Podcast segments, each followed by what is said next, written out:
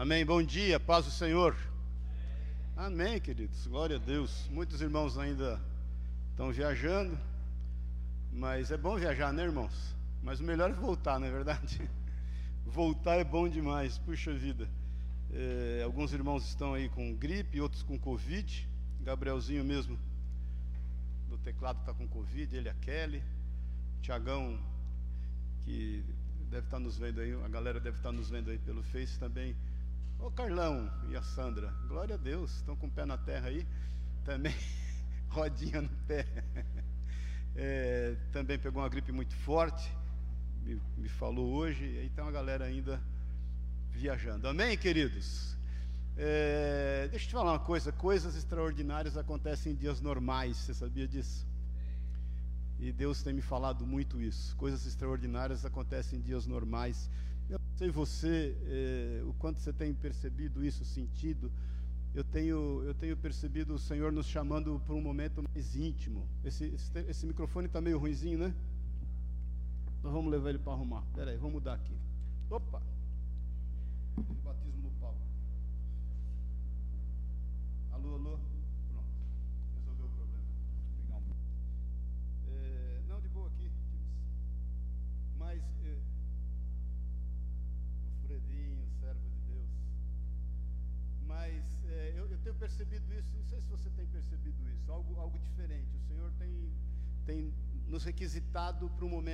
Mais íntimo, mais nós e Ele. Muitas vezes a gente tem estado tão ocupado com tantas coisas, né? são tantos planos. 2021, aliás, é o primeiro culto que eu estou pregando aqui esse ano, é, e glória a Deus pelas. Obrigado, está no jeito aqui. Glória a Deus pelas mensagens que o Senhor trouxe aí através da vida do Gabiza, que estava viajando, da vida do Elias, do Daniel, e eu, eu, assim, eu recomendo muito que você ouça de novo, se você não ouviu, e se você ouviu, ouça de novo a ministração do Daniel domingo passado, foi uma bênção, uma bênção de Deus mesmo, e eu, eu creio que esse é o mover de Deus, é o agir de Deus, e eu, eu entendo que o Senhor tem nos chamado para esse momento de intimidade. Embora 2021 foi um, um ano talvez difícil para muitos, mas nós vencemos em nome de Jesus. Amém, queridos? E às vezes a gente fica tão em função daquilo que passou, fica elaborando planos e entendendo de alguns projetos, quando na realidade o Senhor nos quer mais para Ele. Amém, queridos? Nós, o princípio de todas as coisas está na intimidade com o Senhor e eu quero te desafiar a buscar isso no Senhor em nome de Jesus. Amém? Abre a tua Bíblia comigo em Hebreus, no capítulo 11. A gente tem falado aí sobre os heróis da fé. A última vez eu, que eu ministrei, eu falei sobre Isaac. E eu quero falar sobre Jacó. Confesso que se eu for falar tudo que eu pus no esboço aqui, vai virar uma vigília de tanta coisa rica que tem na vida de Jacó. E eu vou tentar eh, resumir aqui. Até falei com a Sueli. Vou tentar dar um, um resumão. E se não for possível a gente compartilhar tudo hoje, a gente compartilha parte semana que vem. Amém, queridos? Eu lembro quando eu falei sobre Abraão, nós ficamos três cultos falando sobre Abraão. Mas eu acho que dá para a gente meditar aqui, porque é muito importante todos esses pontos que a gente tem para avaliar aqui. Amém? Vamos ficar em pé em nome de Jesus. Hebreus, em capítulo 11, versículo 21, diz assim: Pela fé, Jacó, quando estava para morrer, abençoou cada um dos filhos de José e adorou, inclinado sobre as extremidades do seu bordão. Amém? Vamos orar. Obrigado, Senhor. Obrigado pela tua palavra. Nós nos aquietamos na tua presença. Nós levamos cativo o nosso entendimento mediante a pessoa de Cristo Jesus. Declaramos, Senhor, que se o Senhor não estiver presente no nosso meio, nós não poderíamos falar do seu amor. Nós não poderíamos jamais expressar mas é a tua presença no nosso meio, Deus, que faz com que a tua palavra flua do teu trono da graça e venha, Deus, alcançar a cada um de nós no íntimo e no oculto. Todos nós viemos aqui com desejo do Senhor, com uma sede do Senhor. Esse é o lugar que nós queremos estar nesse momento, Pai. Nós consagramos a Ti esse momento, Jesus, para que o Senhor fale aos nossos corações. Espírito Santo de Deus, esse esboço, tudo que foi pensado aqui, até meditado, Senhor, se não fosse o Senhor, não valeria nada. por isso, Espírito Santo de Deus vem falar aos nossos corações. Nós rendemos a Ti o controle dessa reunião. Pai, nós queremos humanamente perder o controle dessa reunião. Que ela não seja como nós planejamos, que ela não seja como nós venhamos a nos agradar dela, mas que ela seja para louvor da tua glória, da forma que te agrada. O culto é a ti, o culto não é a nós, o culto é ao Senhor, Pai. Não é, não é a busca do nos agradar, mas é a busca de te agradar. Por isso nós escancaramos o nosso coração na liberdade do teu Espírito Santo, para que o Senhor venha e fale a nós segundo o teu querer, em nome e na autoridade de Jesus, Senhor. Amém e amém. Amém, queridos? Pode sentar-se, irmãos. Que, que fim de vida tremendo teve a vida de Jacó, né? Nós vamos meditar um pouquinho aí durante a vida dele, mas que coisa tremenda. O autor de Hebreus está relatando que está lá em Gênesis 46, quando Jacó, no fim da sua vida, um pouco antes de morrer no Egito, ele chama os filhos de José e os abençoa, Efraim e Manassés, né, no lugar de Ruben e Simeão. Eles substituíram, por isso que nas doze tribos, Ruben e Simeão não fazem parte. Ruben, porque pecou seriamente contra Jacó, dormindo com uma das suas concubinas, e, e Simeão, junto com Levi, que mataram toda uma tribo de Siquemita. A gente pode até falar disso aqui daqui a pouquinho, mas é, a verdade é que Jacó chega ao final da sua vida realizado em Deus realizado em tudo que o Senhor havia prometido na vida dele, mas não foi fácil durante toda a sua vida. Jacó foi escolhido pelo Senhor desde o ventre da sua mãe.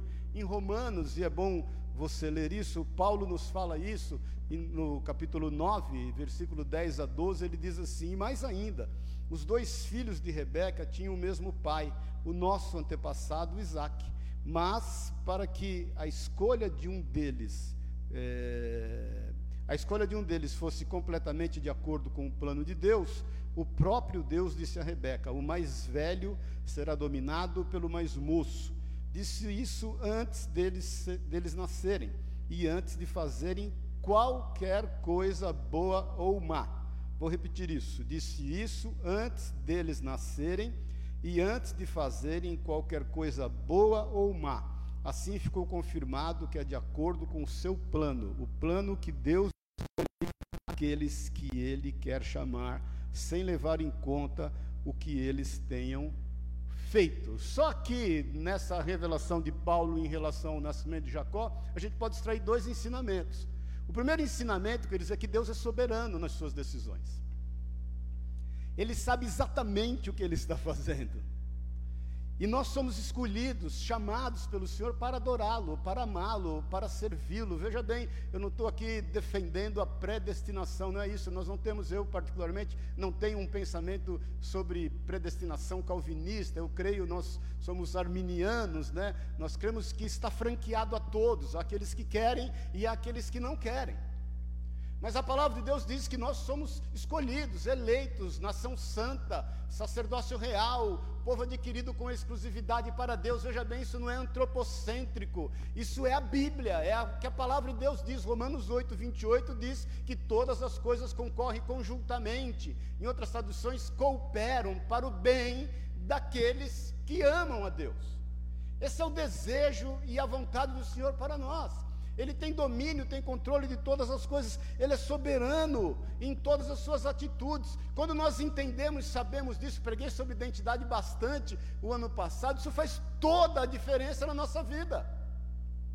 Porque nós não estamos aqui orbitando, queridos. A gente não está aqui sem que algo do Senhor esteja sobre a nossa vida. Não se trata somente de nós, se trata dele porque todas as coisas foram criadas por Ele. Esse é o desejo e a vontade do Senhor. Malaquias 3, no versículo 18, diz: E vereis outra vez. Malaquias está falando acerca do fim dos tempos e da consumação de todas as coisas. Ele diz: E vereis outra vez a diferença entre aqueles que servem e aqueles que não servem a Deus. Quando Malaquias fala vereis outra vez, é porque aqui nós já estamos vendo e nós já podemos eh, compartilhar, viver, dizer em bom e alto som que há uma diferença daqueles que servem a Deus. É o desejo de Deus. Deus nos escolheu para isso. Então, essa, é, esse é o primeiro ensinamento que eu vejo quanto ao nascimento de Jacó. O Senhor já havia determinado que o maior serviria ao menor. O Senhor já havia determinado que era através de Jacó que nasceria, nasceria uma grande nação. E você vai ver isso ao final da vida de Jacó, o quanto isso é tremendo e o quanto isso é cheio de significados. Agora, irmãos, isso é a, é a soberania de Deus. Mas também a soberania de Deus, querido, nós não podemos esquecer que ela vem acompanhada da responsabilidade do homem. Nós estamos vivendo a graça de Deus. É extremamente importante nós entendermos isso. Irmãos, é, a gente tem que aprender a ter uma vida de, de menos suor, menos esforços e mais resultados. Porque às vezes nós queremos resultados a partir daquilo que a gente realiza. E não damos a liberdade naquilo que Deus quer fazer em nós e através de nós. Aí entra a responsabilidade do homem quanto ao respeito e o entendimento da soberania de Deus. Jacó não entendeu isso. Jacó, no início da sua vida, ele, ele andou segundo os seus próprios planos, os seus desígnios, a sua vontade, os seus desejos de alcançar aquilo que Deus já havia prometido. Veja bem, nós não precisamos disso, querido. Nós não precisamos manipular, nós não precisamos mentir, nós não precisamos enganar, nós não precisamos jogar verde para colher maduro, nós não precisamos ser populares, nós não estamos atrás de likes, nós não queremos agradar a todos. Nós queremos agradar e buscar o desejo e a vontade do Senhor. Nós não precisamos de nada para sermos o que realmente nós somos do Senhor.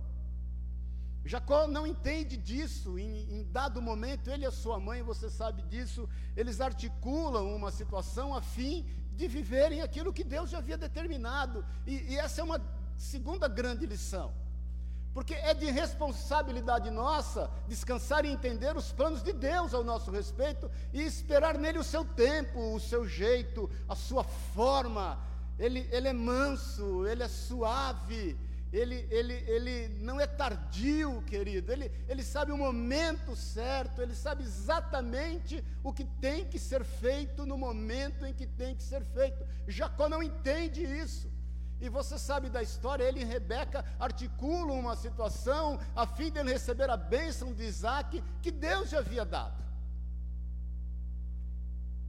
Irmãos, quando nós entendemos da nossa responsabilidade, e obviamente sabemos que a soberania de Deus é a fim de nos abençoar, e a gente se antecipa aos fatos, óbvio, Gálatas diz que aquilo que o homem semear, ele também vai colher. Gálatas 6, 9, se não me engano. E Jacó colheu muitos frutos ruins em função disso. Ele teve que fugir do seu irmão. Rebeca também, porque na despedida de Jacó, para quando ele vai buscar uma noiva lá em Padan na casa do seu irmão Labão, que é Raquel, é, foi a última vez que ela viu Jacó, ela nunca mais viu Jacó, seu filho.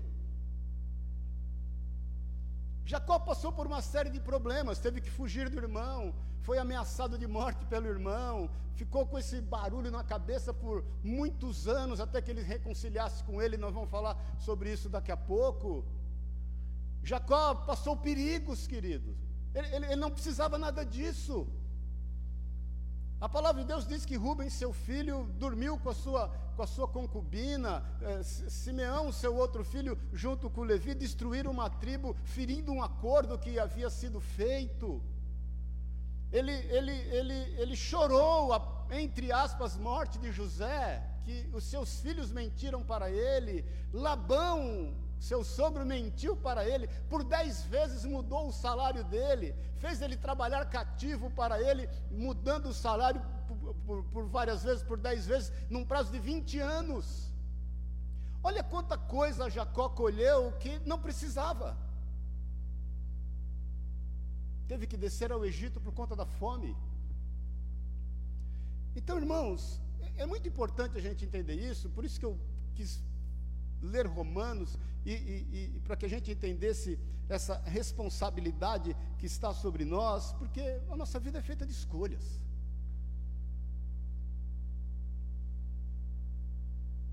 E vou te falar uma coisa: nunca é tarde para você parar de colher aquilo que você plantou errado para começar a plantar a coisa certa, para estar no lugar da dependência do Senhor.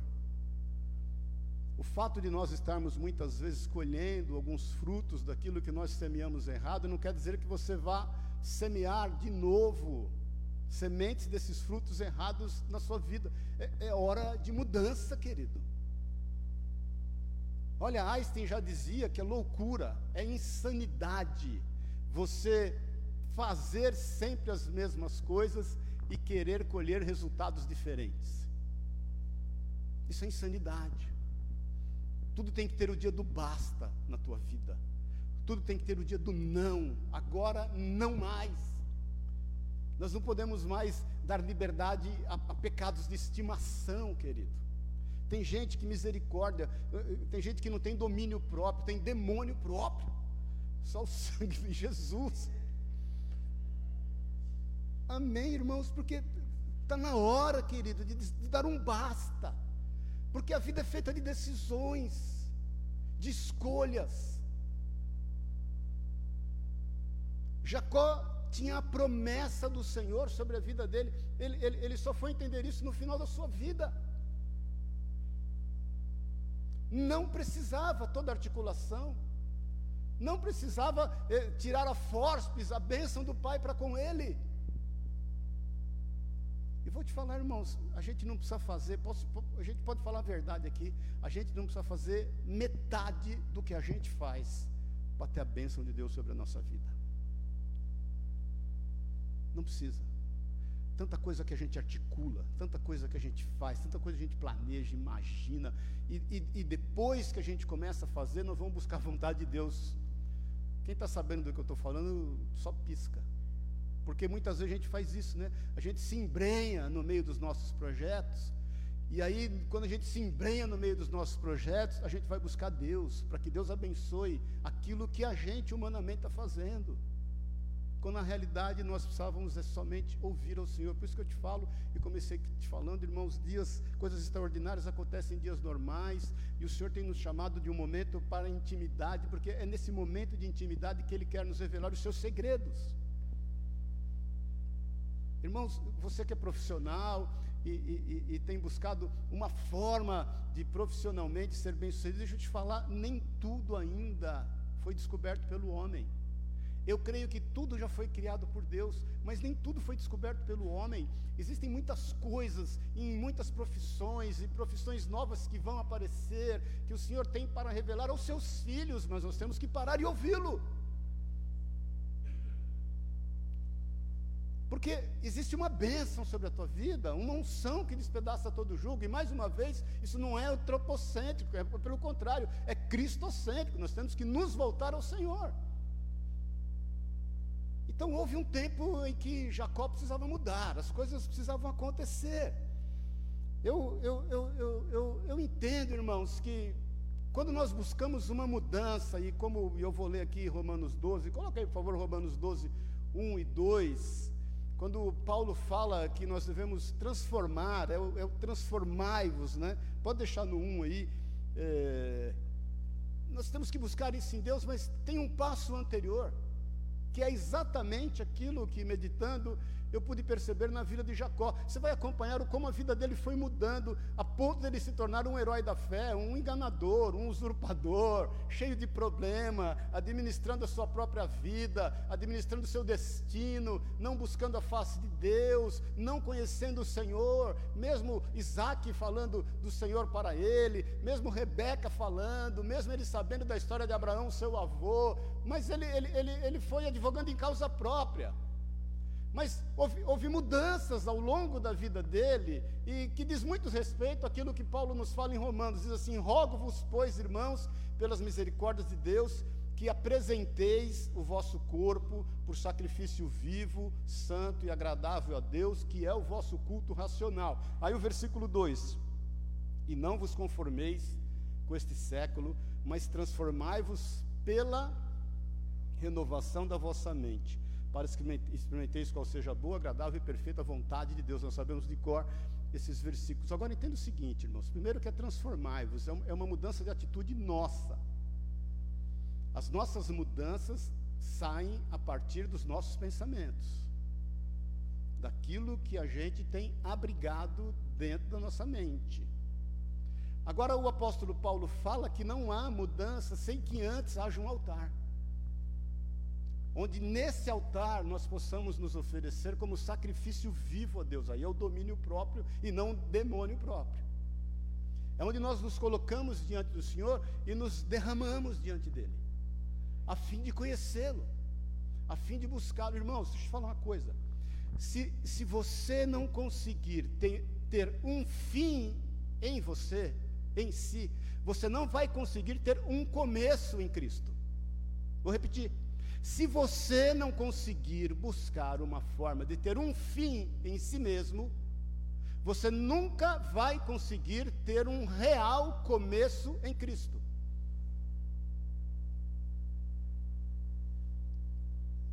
Se o Jesus que você tem falado não tem mudado a sua vida, ele não é o Jesus da Bíblia.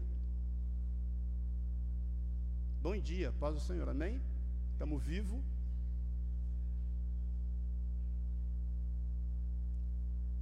E essas mudanças começam se derramando no altar do Senhor, oferecendo os nossos corpos como sacrifício vivo. E nesse altar de adoração, nos oferecendo como sacrifício vivo, a gente vai ter uma mudança no nosso entendimento. E tendo a mudança no nosso entendimento, aí nós vamos descobrir qual é a boa, agradável e perfeita vontade de Deus. Você percebe que às vezes a gente quer imprimir mudanças sem que antes a gente se submeta a ser mudado. Jesus não fala como é que um cego pode guiar outro cego.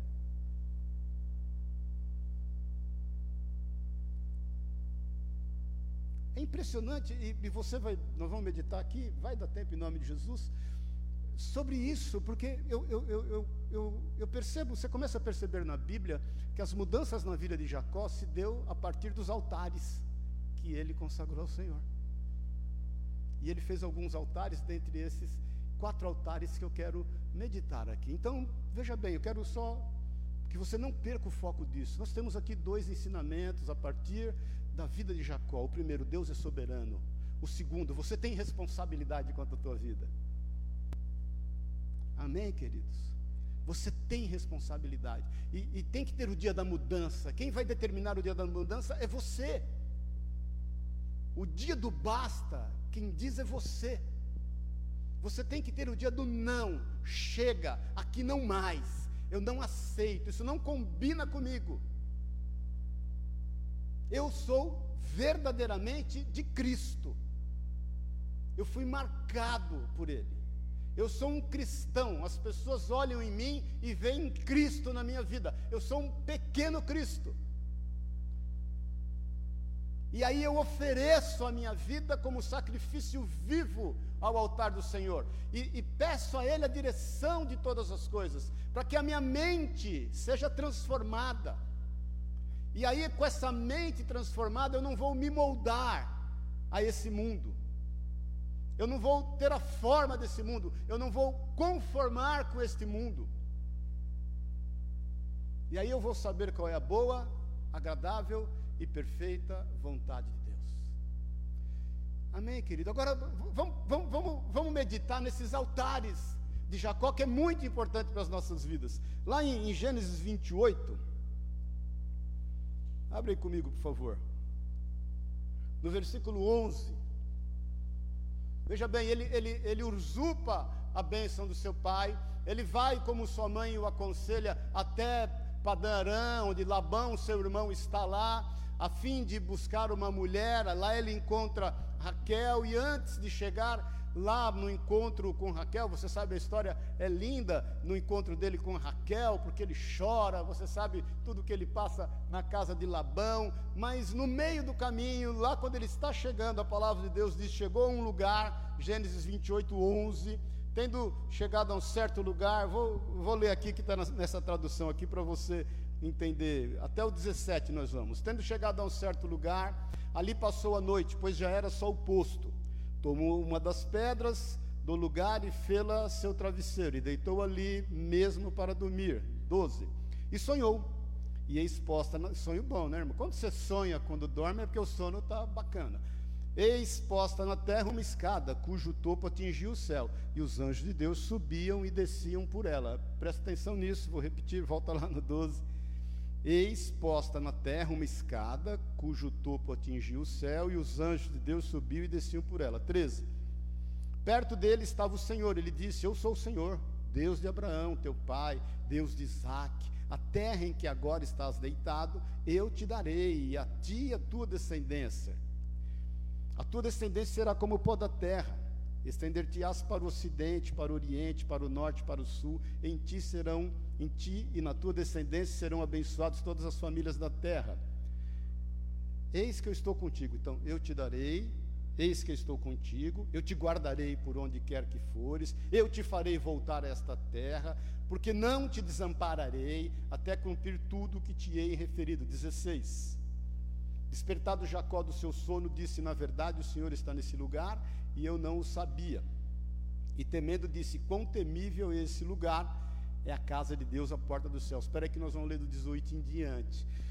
O Senhor o encontra e a figura de Cristo se manifesta a ele através daquela escada, que é o Senhor é o mediador entre o céu e a terra. E ele vê, o Senhor abre os seus olhos espirituais e ele vê por sonhos essa visão da escada, onde anjos subiam e desciam, parecido com aquilo que o Senhor havia dito já a Nicodemos e que foi acontecer quando na sua ascensão, que anjos estavam ao seu lado e Jesus fala isso a Nicodemos, não passará esses dias sem que você veja o filho do, do homem ascender ascender aos céus e os anjos. Você se lembra disso? Então a figura de Cristo já se manifesta ali na vida de Jacó naquele momento.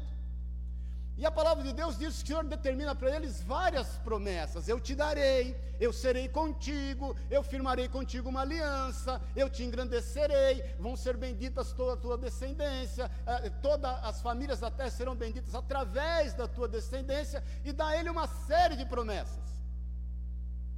Irmãos, e não é diferente para aquilo que está conosco. O Senhor nos fez mais do que vencedores em Cristo Jesus. Nós já não somos chamados seus servos, somos chamados seus filhos.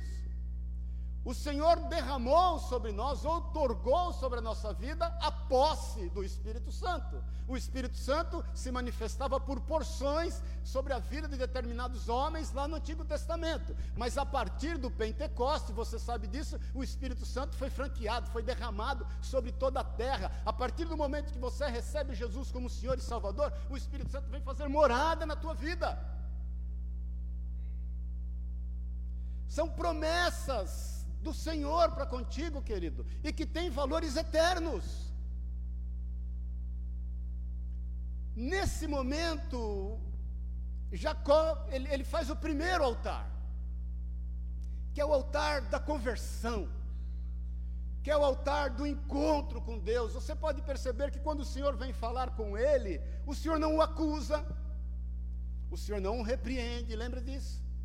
O Senhor me falou em momento algum que ele roubou a bênção, que ele não precisava fazer o que ele tinha feito. Você leu em Romanos que, a despeito do que eles fizessem, sendo coisa boa ou sendo coisa má, nada mudaria aquilo que o Senhor havia determinado. Óbvio que aquilo que de mal ele fez, ele colheu mas não mudou a promessa de Deus, até que ele estivesse maduro o suficiente para recebê-la. É o que acontece conosco, querido. A promessa de Deus não muda, ele vai cumprir. Nenhuma das palavras proferidas pela boca de Moisés deixou de ser cumprida. A palavra de Deus diz que ele é o Alfa, o Ômega, o princípio e o fim.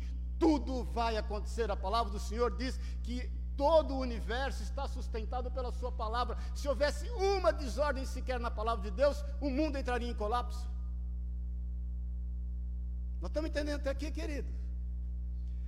Então, mais uma vez, não é necessário mais nada que não seja erigir um altar ao Senhor.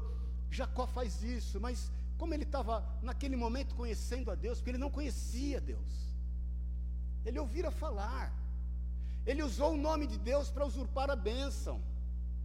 Ele, quando vai falar com seu pai acerca da caça, que nem era uma caça, era um novilho, lembra-se disso? Para poder oferecer o guisado que o pai queria, ele fala: O Deus do Senhor, o Deus de Abraão, o Deus do, do, do, nosso pai Abraão, me abençoou com a caça. Ele faz um uso indevido do nome do Senhor e mente. E o Senhor não o cobra, porque o Senhor queria buscar nele o cumprimento da sua vontade. Esse é o, é o altar do derramamento, é o altar do encontro com o Senhor, mas como nós muitas vezes somos imaturos, no versículo 18 do mesmo Gênesis 28, presta atenção nisso. E Jacó levantou-se de manhã cedo e tomou a pedra que pusera debaixo da cabeça e a pôs como coluna e derramou o azeite em cima dela. Está outra tradução aqui, 19. E ao lugar, cidade que outrora chamava Luz, deu o nome de Betel. 20. Fez também Jacó um voto, presta atenção nisso, irmãos, dizendo: Se Deus for comigo e me guardar nesta jornada, que empreendo e me der pão para comer e roupa para que me vista, de maneira que eu volte em paz para a casa de meu pai, então, somente então, o Senhor será o meu Deus. Irmãos, sabe o que eu vejo nessa passagem e, e, e nesse voto? A paciência, a longanimidade e o amor de Deus. Sabe por que eu vejo isso? Porque eu, eu não sei você, se você tivesse o poder de ser Deus nesse momento, se você não derramaria um raio na cabeça de Jacó ou uma pedra, ou um meteoro. Porque, ora, o Senhor havia falado naquele momento: Eu te darei, eu serei contigo, eu te abençoarei. Eu, todas as bênçãos. E ele erege, ele erige, né? ele, ele, ele faz, faz falar a palavra certa, um altar ao Senhor. E ele condiciona um voto. Obviamente ele sabia da história de Abraão que entregou o dízimo.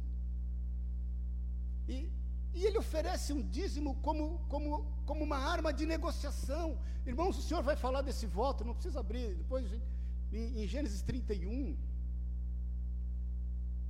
Você já percebeu que ele está negociando com Deus o pão para comer e a roupa para vestir? Quando o Senhor tinha aberto para ele um leque de bênçãos que ele jamais podia imaginar. E você já percebeu que com a gente é a mesma coisa, queridos? Irmãos, Deus não está morto, amém? Você sabe disso? Mas Ele também não está à venda. Jacó era um exímio negociador. E naquele momento ele quis negociar com Deus e não precisava. E às vezes nós somos exímios negociadores, irmãos. O nosso dízimo, a nossa oferta, é fruto daquilo que Deus já nos deu. Porque o Senhor está no princípio de todas as coisas, Ele não está no fim. Amém, querido? Por isso que a gente dizima como primícia. Porque aquilo que Ele já nos deu, não é aquilo que Ele vai nos dar. Jacó não entendia isso, e isso não é uma palavra para ministrar dízimo oferta, mas só para você entender o conceito. É resultado de todas as bênçãos que ele tem para conosco. E não é o caso dele cumprir sobre nós aquilo que nós temos planejado, que ele vai se tornar o nosso Deus. Mas está valendo, foi, foi o altar do conhecer a Deus foi o altar de buscar a Deus, foi o altar de saber da casa de Deus. Ele, ele tem pavor dentro em si, ele fala: Deus está nesse lugar, essa é a casa de Deus, esse é o Betel, esse foi o primeiro altar erigido por ele. E eu tenho plena convicção que todos nós erigimos esse altar quando conhecemos ao Senhor. Nós Entendemos que Deus se manifesta no nosso meio. Emanuel é Deus conosco, ele não é Deus comigo. É na casa de Deus, é na manifestação da comunhão que o Senhor vem e nos visita. Quando dois ou mais, você sabe disso, né? Buscam e, e concordam na terra, ligado nos céus. Existem muitas bênçãos decorrentes à nossa comunhão, muitas bênçãos decorrentes à nossa unidade. E ele, ele entende isso, e a palavra de Deus diz que então ele vai, e eu vou dar um resumão aqui, e ele chega até então Labão, e ali ele conhece Raquel, e muitas coisas aconteceram entre o primeiro e o segundo altar. Ele, ele trabalha para Labão por 20 anos, aproximadamente 21 anos. E aí ele sai de lá sorrateiramente, ele, suas mulheres, todos os bens, ele enriqueceu, ele chegou lá com a mochila nas costas, depois de 21 anos, ele é um homem rico, cheio de gado, cheio de, de, de, de animais, cheio de, servos e com filhos. Ele então enriquece, as coisas acontecem, é, e a palavra de Deus diz que tudo começa a se cumprir na vida dele, mas ele era um homem fugido, ele estava fugindo do seu irmão. E aí chega o lugar, um momento em que ele vai encontrar-se com o seu irmão. Quando ele vai encontrar-se com o seu irmão, ele está temeroso, ele está cheio de pavor, ele está sentindo-se ameaçado de morte. Ele compra uma série de presentes, ele faz duas caravanas, porque se uma caravana fosse dizimada pelo seu irmão que estava vindo de encontro a ele com 400 soldados, a segunda permaneceria. E ele não sabe mais o que fazer. Isso eu quero que você leia comigo, está lá em Gênesis no capítulo 33, quando ele vai fazer o segundo altar. Mas Isaú correu-lhe ao encontro e beijou-o, e ele atirou-se ao seu pescoço e beijou-o, e puseram-se a chorar. Versículo 19 do capítulo 33 e 20. Por cem barras de prata comprou terras dos filhos de Amor, o pai de Siquém, e nelas armou o seu acampamento, ali construiu um altar e pôs nele o nome de El, o Deus de Israel. Olha para mim um pouquinho. O segundo altar de Isaac, que é o segundo altar que muitas vezes nós enfrentamos, é o conserto com o nosso passado. Uma hora nós temos que nos encontrar com o nosso passado e buscar em Deus um conserto, porque só Jesus tem o poder de apagar as nossas transgressões e não e ninguém se lembrar mais delas. Porque só Jesus tem autoridade para tirar das mãos de Satanás toda habilitação contra a nossa vida. Só o Senhor tinha autoridade de mudar. E, e, e, Israel, nesse momento, Jacó reconhece isso. Seu nome já havia sido mudado no Val de Jaboque. Nesse momento, ele, ele, ele, ele já está vivendo o cumprimento das promessas de Deus para com a vida dele, depois de 20 e chega um momento, irmãos, olha querido, deixa eu te falar. Tempo não apaga mágoas.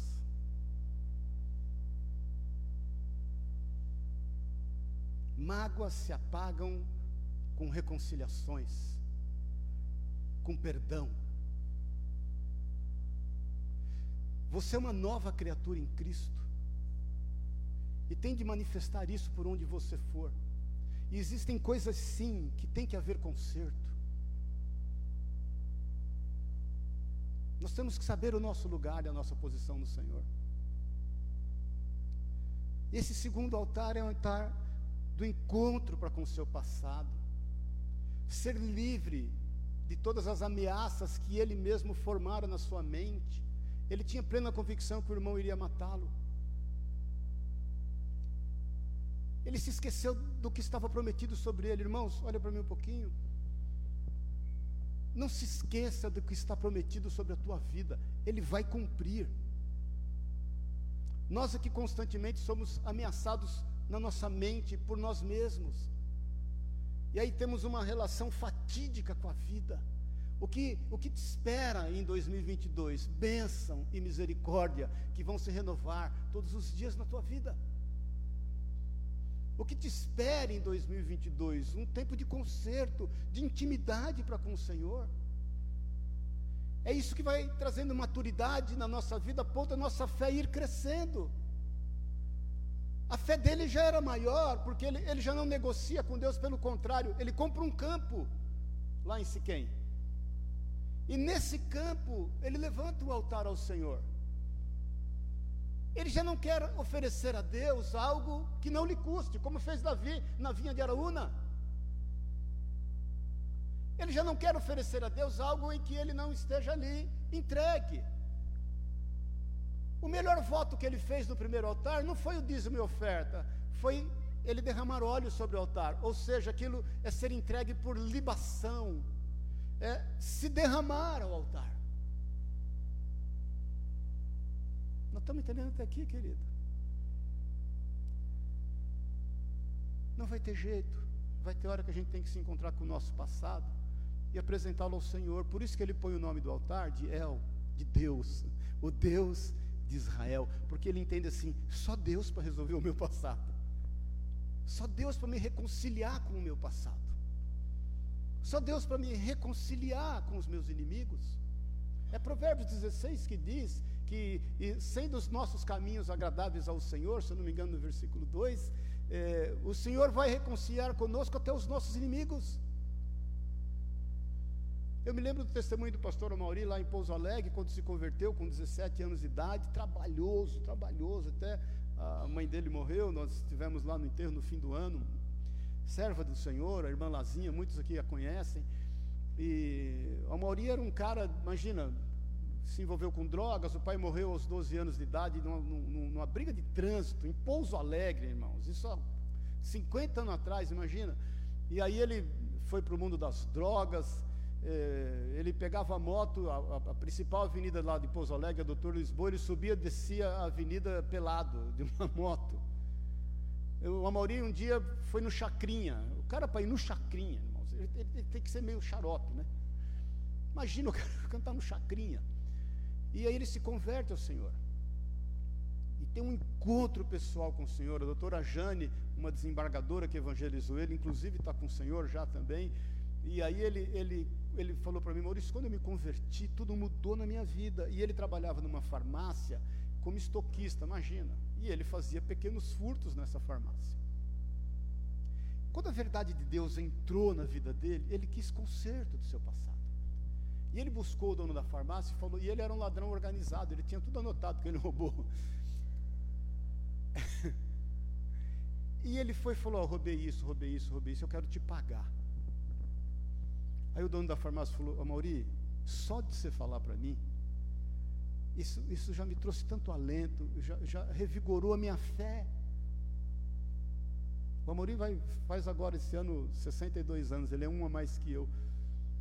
Imagine isso quase 50 anos atrás, 45 anos atrás, 44 anos atrás. Isso já revigorou a minha fé, porque eu ouço tanto falar de Jesus, mas eu, eu, não, eu não vejo na prática isso funcionar na vida de algumas pessoas. não precisa me pagar.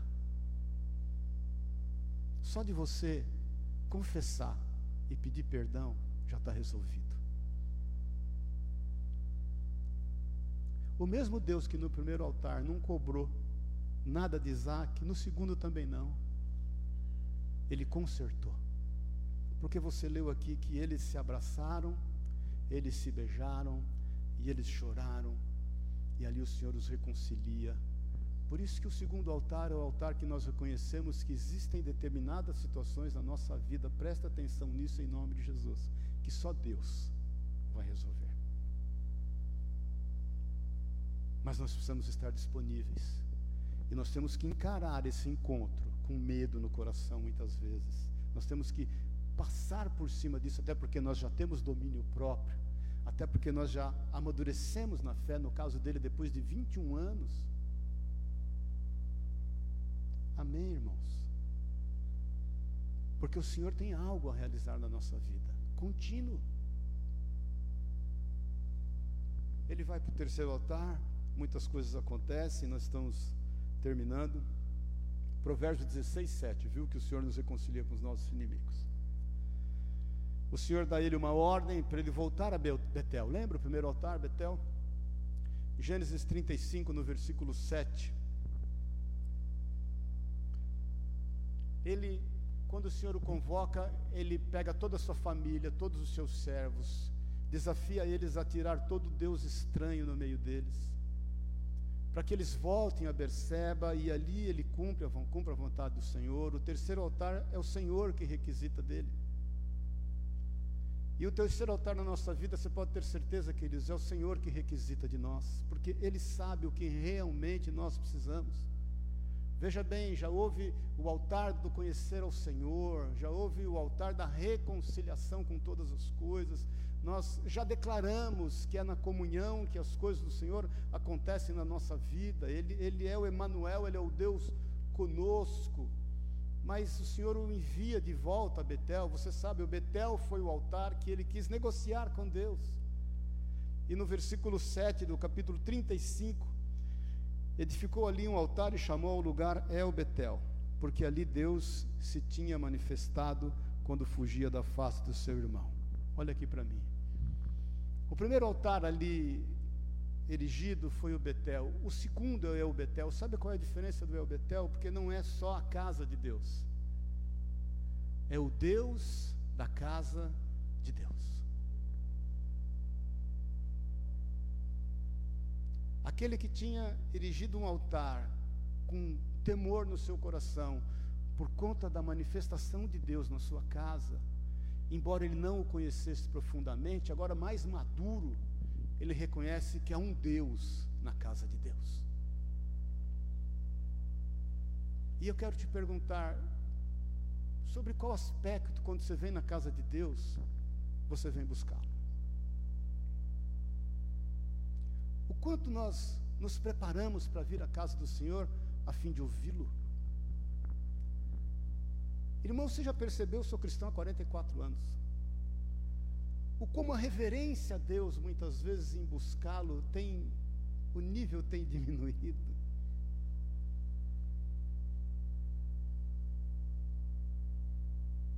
A nossa fé, ela se manifesta madura quando nós entendemos que o Senhor está no domínio e no controle de todas as coisas. Já não era mais somente a casa de Deus, aonde ele poderia negociar com Deus, aonde ele sacaria das mãos do Senhor, extrairia das mãos do Senhor algumas coisas em seu benefício, isso já não importava mais para Jacó. A sua riqueza, aquilo que ele acumulou, já não importava mais. Ele chama toda a sua família, todos os seus servos, ele tira do meio deles toda a prática pagã. E ele vai ali em Betel junto com toda a sua casa e declara a um Deus sobre todas as coisas. É esse Deus que eu levanto a Ele um altar. É esse Deus que eu reconheço que Ele é sobre a minha vida. É esse Deus que eu reconheço que Ele tem desejo de mim também, de que eu o busque, de que eu o reconheça e de que eu dê a Ele o devido lugar. E eu, eu quero te perguntar, nós já estamos terminando, vamos para o quarto altar. O Senhor tem verdadeiramente ocupado o devido lugar na nossa vida?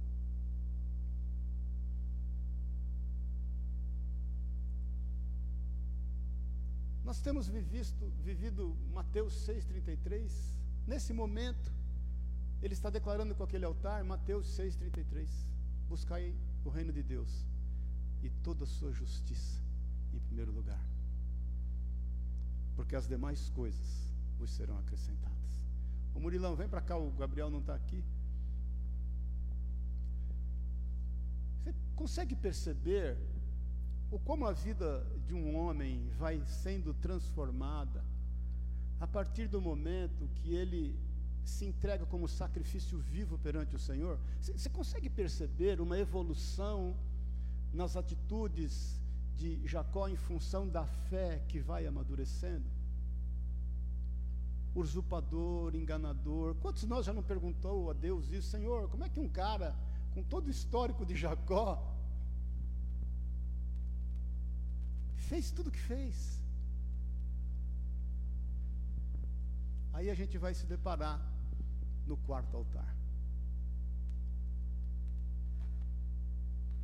palavra de Deus diz que veio uma grande fome, você sabe disso. A palavra de Deus diz que Jacó já tinha dado como morto a seu filho José. Você sabe de toda a história. Semana que vem vou falar sobre José. Aí a palavra de Deus diz que os filhos, na segunda vez que voltam, Benjamim, José se, segura lá no Egito e, e revelam ao pai: Olha, José, nosso irmão é vivo, ele está vivo. Quando falam isso para Jacó, está lá em Gênesis 45, 44, 45. Jacó fala: é mentira. Aí eles afirmam: ele está vivo. E ele nos mandou chamar lá.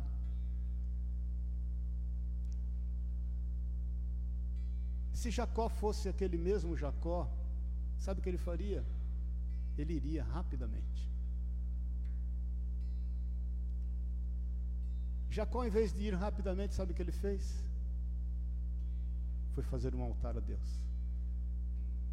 Ele vai para um lugar chamado Berseba. E ali ele vai erigir o seu quarto altar. Gênesis 46, versículo 1. Partiu, pois, Israel com tudo quanto tinha e veio a Berseba, onde ofereceu sacrifícios ao Deus de seu pai Isaac. Versículo 2. Nós vamos até o 4. Falou Deus a Israel, já era Israel, Jacó já era Israel. Em visões de noite disse: Jacó, Jacó. Respondeu ele: Eis-me aqui. Então disse: Eu sou o Deus, Deus do teu pai. Não temas descer para o Egito, porque lá eu farei de ti uma grande nação. Eu descerei contigo para o Egito, te farei tornar e subir. Certamente a mão de José fechará os teus olhos. Olha para mim um pouquinho. Esse altar é o altar da dependência de Deus. Esse altar é o altar da busca da direção do Senhor. Eu não sei o que você planejou para 2022. Eu não sei quais são os seus sonhos, os seus propósitos. Mas não seja foito. Entregue-se como sacrifício vivo diante do Senhor. Isso vai denotar a maturidade da tua fé, para que você dependa dele. Como Tiago diz, não diga você, vou para aquela cidade, vou para outra cidade, ali farei negócios. Tiago diz assim: se Deus quiser. Já no fim da sua vida, antes de abençoar os seus filhos, como nós lemos lá no texto de Hebreus 11, e finalizando com, com, com esse texto de Hebreus 11, antes de abençoar os filhos de José, antes de ir ao Egito, ele foi buscar em Deus aquilo que ele deveria fazer. E o Senhor diz a ele, e eu quero que você preste atenção nisso, e eu vou terminar com o testemunho do irmão, que dele faria uma grande nação. Irmãos, olha para mim um pouquinho. Não se trata só de você, sabia? Através de você, o Senhor quer alcançar a sua família, através de você, Ele quer alcançar todos que trabalham com você, através de você, Ele quer alcançar os seus amigos, através de você, olha para mim um pouquinho, Ele quer discipular uma nação.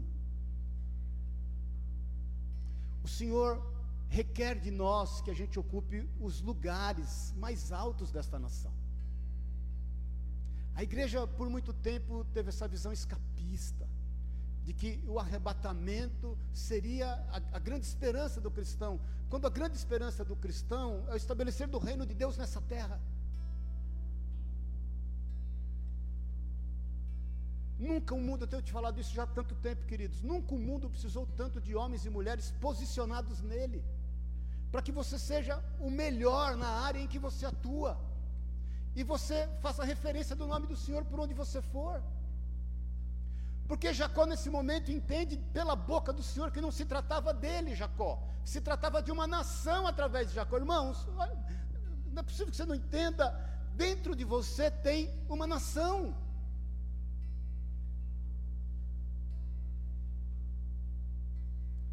E através de você, o Senhor quer discipular uma nação, dar a essa nação um rumo, um, um, um modo de comportamento. Irmãos, em nome de Jesus, as pessoas têm tido um modo de comportamento diferente quando você chega. E é isso que o Senhor quer. Tem o testemunho de um homem, um irmão nosso, chamado Patrick, Patrick. Viveu em 470 mais ou menos. Patrício. Nasceu na Inglaterra, foi sequestrado pelos piratas pagãos da Irlanda se você ainda não leu, depois você põe aí São Patrick, você vai ver a história dele que é fantástico. Moço, foi sequestrado, sequestrado ainda menino, com 16 anos de idade, ele fugiu. Fugiu. E foi para Irlanda de novo, para Inglaterra de novo. Quando a sua família viu ele já dado né, como morto, o rapaz, você é aqui de volta. E aos 16 anos de idade na Inglaterra, ele tem um encontro com, com Cristo pessoal, algo que mudou a vida dele. E ele foi buscar em Deus o como que ele poderia servir melhor a sua geração. Menino com 16 anos de idade, que foi sequestrado aos 6, aproximadamente. Que passou 10 anos no cativeiro e que teve que fugir a pé, de barco, até voltar para a Inglaterra. E aí, após seis anos dele estar buscando incessantemente como Deus poderia usá-lo na sua geração, a história conta que aos 22 anos ele teve uma visão e uma ordem do Senhor. O Senhor falou: Você vai lá e vai voltar naquele povo que te fez cativo e vai falar do meu amor para eles. E eu te pergunto: Você iria? Você ia, Senhor, agora que eu saí de lá, o Senhor quer que eu volte? E sabe o que ele fez? Ele foi para esse altar da orientação do Senhor e da dependência do Senhor e voltou. Irmãos, depois você leia aí, põe no Wikipedia aí. Deus fez uma revolução. Eu, deixa eu te falar uma coisa. O Ocidente foi salvo através daquilo que aquele moço em Jesus fez na Irlanda.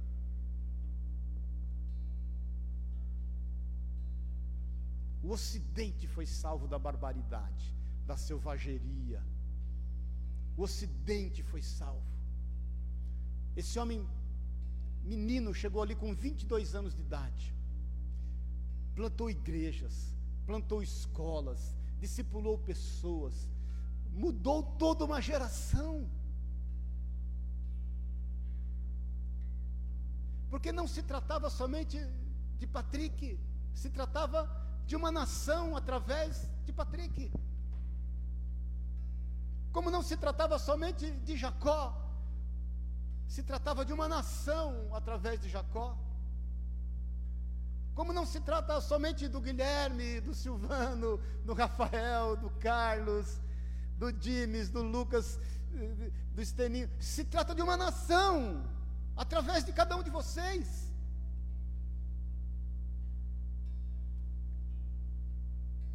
Será que a gente consegue crer nisso, querido? Por isso que ele é reconhecido então como herói da fé, com tudo que aconteceu na vida dele. E nós sabemos que através da vida dele, eles chegam ali aproximadamente 34 pessoas no Egito. Saiu do Egito uma nação, depois de 430 anos, com aproximadamente 2 milhões e meio de pessoas na época. E o Israel, o Israel, o príncipe de Deus, aquele que luta por Deus, virou uma nação. Por isso que ele é reconhecido como um homem de fé. Eu não sei que tipo de altar é necessário que você esteja erigindo ao Senhor. Talvez o primeiro altar já aconteceu. Você já conheceu o Senhor, já quis até negociar com ele, né? Verdade? Já pôs ele à frente de muita coisa. O Senhor agiu com misericórdia para conosco, compreendeu o nosso coração, sabe daquilo que está em nós. Talvez você já tenha erigido um altar a Deus, reconhecendo Ele como Deus sabendo que no encontro com o seu passado, só Ele pode apagá-lo e só Ele pode resolver. Talvez no encontro com o seu passado você possa dizer as coisas velhas já passaram, eis que tudo se fez novo. E na autoridade do nome de Jesus você pode falar: Satanás, cala a tua boca. Como o anjo, o Senhor, o anjo com A maiúsculo, falou na visão de Zacarias, quando o sumo sacerdote Josué é trazido para ser julgado. Lembra-se disso? Talvez um dos homens que entrou com Esdras e Zorobabel na, na reconstrução do templo de Jerusalém, e ali é na visão de Zacarias, o fato se dá naquele momento, naquele, naquele, naquele tempo, e a palavra de Deus diz que quando Zacarias entra para ser julgado, Satanás está à sua mão direita para se lhe opor. Depois você leia lá Zacarias 3. E aí o anjo do Senhor Jesus entra naquele tribunal, o seu acusador ao seu lado, e fala assim: Satanás, cala a tua boca. Satanás, em outras traduções, eu te repreendo, porque este é um tição tirado do fogo. Então, no seu encontro com o seu passado, o Senhor já resolveu, porque só Ele para resolver, irmãos. Só Ele para resolver. Mas esse encontro é necessário. Talvez seja o tempo de erigir o altar ao Deus da casa de Deus, ao reconhecimento que o Senhor está acima de todas as coisas, ao entendimento de que Ele é soberano em todas as coisas, e de que você reconhece o Senhor em todos os seus caminhos, e Ele vai endireitar todas as suas veredas, como diz a palavra do Senhor.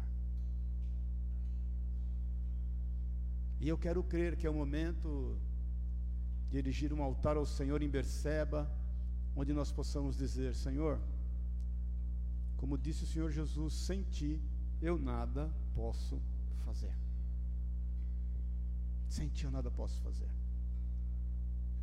O que o Senhor quer que eu faça? Por mais que me seja convidativo, por mais que me seja bom, por mais que eu veja que o Senhor está agindo, por mais que a notícia seja boa, o que o Senhor quer que eu faça? O Senhor quer que eu vá lá? Eu não quero agir por conta própria, eu não quero agir por vontade própria, eu quero agir segundo a tua vontade e a tua direção. Sabe o que te espera em 2022, querido? Bênção. Sabe o que o Senhor requer de ti para que você viva essas bênçãos? Dependa dEle. Depende do Senhor. Busque o Senhor. Eu quero te dizer em nome de Jesus: o Senhor tem buscado homens e mulheres para ter intimidade com eles, e mais uma vez eu te falo: o Senhor tem segredos a revelar a nós segredos que ninguém ainda conseguiu descobrir. Ele tem segredos. E não se trata só de você, se trata o que Ele tem a fazer através de você. Existe uma nação esperando você. Que você traga a mudança de vida no meio em que você vive porque eu tenho plena convicção que o Senhor tem algo grande a fazer através da sua vida. Amém? Vamos ficar em pé em nome de Jesus.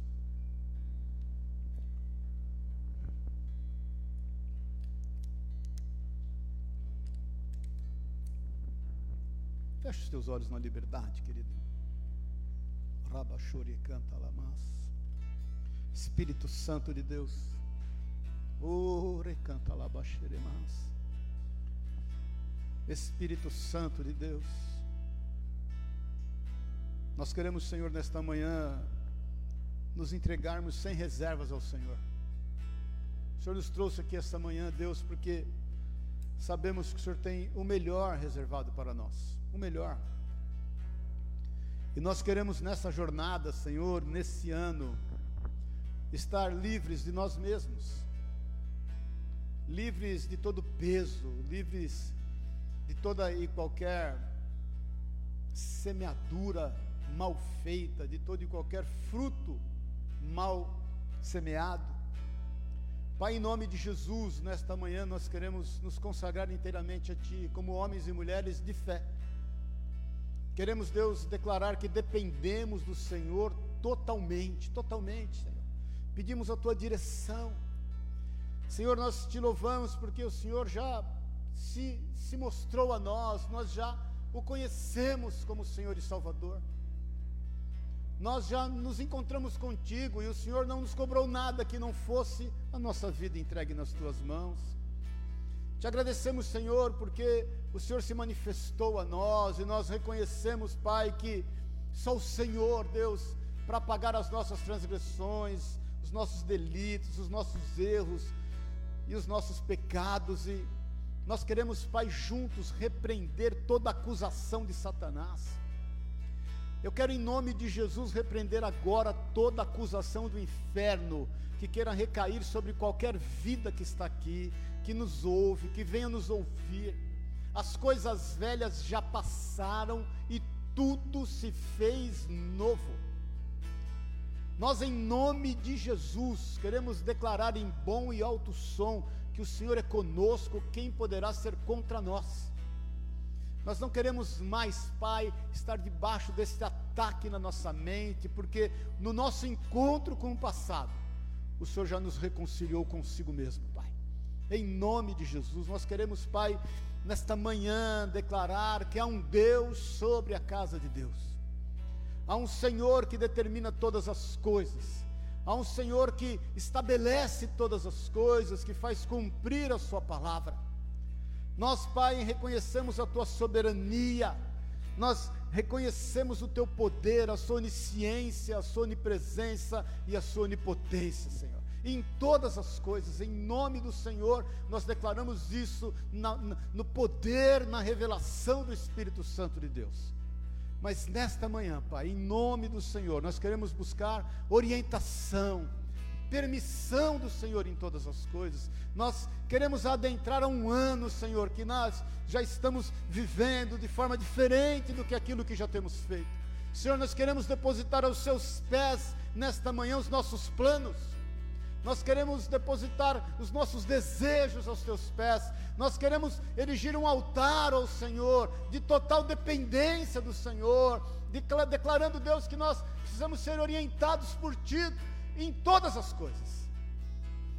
Em nome de Jesus, nós não queremos agir independentes de Ti, nós não queremos agir na força do nosso braço, nós não queremos agir na força daquilo que são os nossos planos, mas nós queremos agir em total dependência para o Senhor, Pai. Porque não se trata de nós, se trata do Senhor. Não se trata de nós, se trata de uma nação através de nós. Por onde nós formos, eu quero declarar por onde for cada um dos seus filhos, por onde nós tocarmos os nossos pés, Senhor, nos seja dada por herança para louvor da tua glória que famílias, vidas, empresas sejam transformadas, tudo seja restaurado, que nós ocupemos os devidos lugares, os devidos espaços, a fim de resgatar pessoas para o Senhor, a fim de discipular toda uma nação, a fim de fazer a diferença nesta terra, de implantar o teu reino, até que todas as coisas aconteçam segundo a tua vontade, Pai. E que em nome de Jesus tudo se cumpra, e que o Senhor cumprimento de todas as coisas, quando formos arrebatados, quando o Senhor tomar daqui a sua igreja e voltarmos para reinar, o seu reino já estará implantado nesta terra. Porque tudo depende de ti e é para ti, para louvor da tua glória. Por isso nós nos esvaziamos de nós mesmos, Pai. Nós nos derramamos como libação diante do seu altar, para louvor da tua glória, e declaramos: Senhor, eis-nos aqui envia-nos a nós. Eis-nos aqui, envia-nos a nós, para a honra e para a glória do seu nome, em nome de Jesus. Eu quero fazer um apelo a você antes de nós encerrarmos. Eu não sei em que fase está a tua fé. Eu sei exatamente o que o Senhor quer acerca de ti porque a palavra de Deus me revela isso. Eu sei exatamente o que o Senhor quer através de ti. Talvez você ainda esteja agarrado em algumas coisas que o Senhor possa vir a te dar.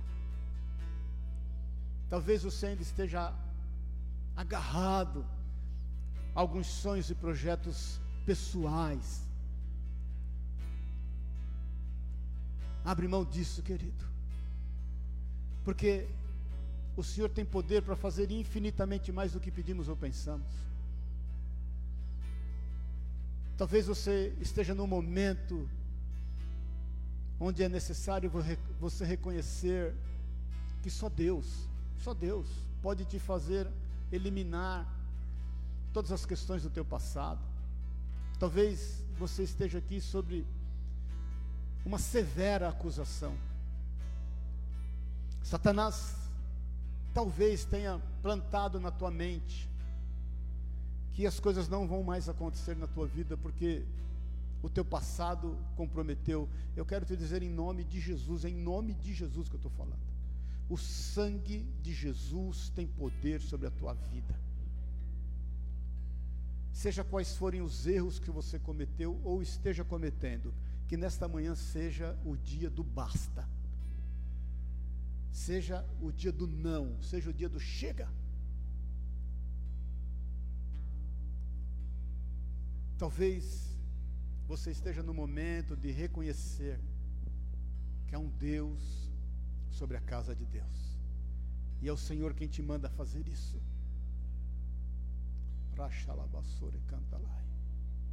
É o Senhor quem te manda fazer isso. Um reconhecimento de que Ele é Deus. Eu sei que os seus planos são grandes. Eu sei que muitos dos, seu plano, dos seus planos são para a glória de Deus. Eu sei que muitos dos seus desejos são para a manifestação de Deus. Mas, querido, reconheça Deus sobre a sua casa sobre a casa dele, sobre aquilo que você vai fazer para ele. Ele está em primeiro lugar. Não ame a noiva mais do que o noivo.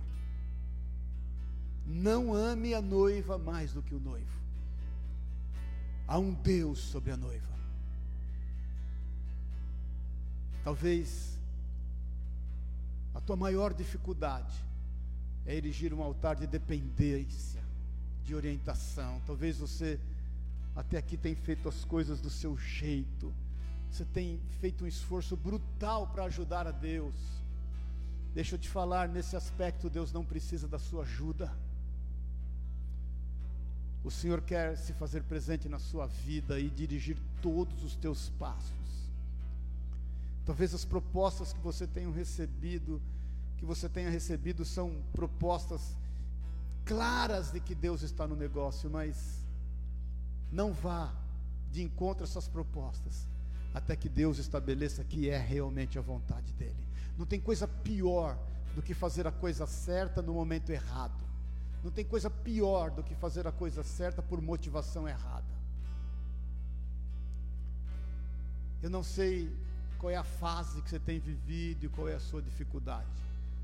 Eu só sinto em Deus de perguntar se você nesse momento precisa de ajuda para definir algumas questões na tua vida. Eu quero orar com você. Levanta a tua mão no teu lugar, eu quero orar contigo. Você que reconhece que precisa dessa ajuda, a fim de erigir ao Senhor um altar que o agrade, a ponto de ter a tua mente transformada e saber qual é a boa, agradável e perfeita vontade de Deus, de não se conformar com aquilo que está ao seu redor. Glória a Deus pela tua vida. Pai querido, em nome de Jesus, as nossas mãos estão levantadas ao Senhor. Nós queremos erigir aqui, Senhor, altares que te agradam, como manifestação daquilo que cremos em Ti, Senhor, porque nós sabemos, nós cremos no que o Senhor tem em nós e através de nós. Nós não queremos, Deus, mais agir por conta própria, nós não queremos negociar com o Senhor, nós não queremos fazer seja lá o que for sem reconhecer o Senhor como o Senhor da nossa vida.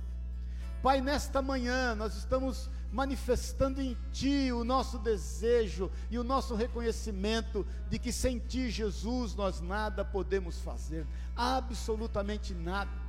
Eu quero declarar da Tua mão, do Teu cuidado sobre cada uma dessas vidas agora, sobre a nossa vida. Vem nos orientar, vem nos dar a direção certa. Nós não queremos dar um passo sequer se o Senhor não for conosco, como declarou Moisés a ti, Senhor. Não quero ir a lugar nenhum se o Senhor não for comigo. Moisés declarou isso ao Senhor e foi capaz de enfrentar um deserto por 40 anos, porque sabia que o Senhor era com ele.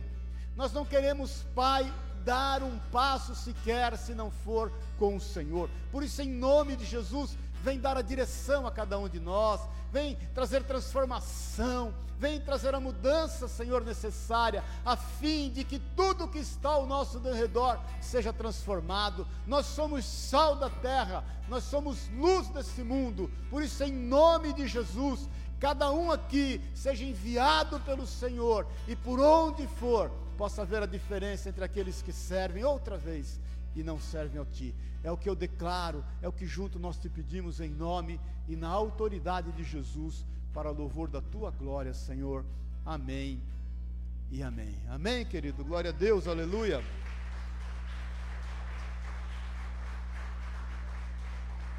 Você estava muito quietinho hoje, mas é sinal que você estava pensando, isso é bom. Irmãos, antes de você trazer as suas ofertas, e você vai fazer isso com amor ao Senhor é, e os seus dízimos. Deixa eu te falar, é, fiquei muito feliz essa semana, eu conversando com o irmão e falando acerca lá de, de Bangladesh, né, que a gente que a padaria estava bem, o Nicolau super feliz, ele cheio de projetos lá, agora está com 34 meninas, chegou mais três meninas que foi tirado da prostituição, e a padaria que a gente plantou lá, né, ajudou e já está fazendo pão, já está sendo bênção. Aí esse irmão falou para mim assim, oh, Maurício, eu sinto de colaborar mais lá, tudo. Eu falei, ah, que Deus colocar no teu coração? Aí você fala e a gente manda. Aí esse irmão, irmãos, fez uma oferta generosa, não quero falar o nome dele, mas generosa mesmo. E eu liguei para o Nicolau essa semana, isso foi quarta-feira, é, quarta-feira, terça ou quarta, e acho que foi de terça para quarta, porque lá é nove horas na frente, né? E eu liguei, era quatro da manhã lá, e ele já estava acordado, ele falou, não, porque ele acorda todo dia três da manhã para orar.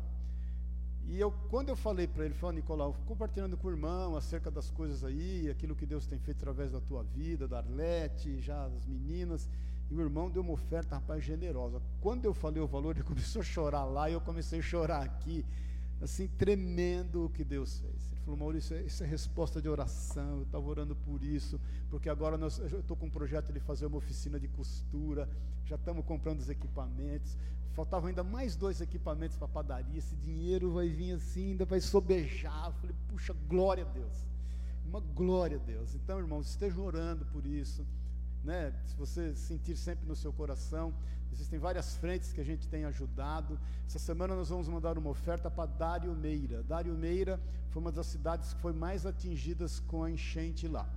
Eu não quis, eh, a gente como igreja não quis mandar ofertas para ONGs para poder enviar para as igrejas lá. E eu busquei em Deus uma forma de ajudar diretamente os irmãos. E para honra e glória do Senhor, os pais de um funcionário nosso, do Miqueias, ele é gerente da nossa loja aqui no Butantã, são pastores de uma igreja em Dário Meira. Olha como Deus age. E aí nós conseguimos contato, porque estava sem contato, porque estava sem sinal.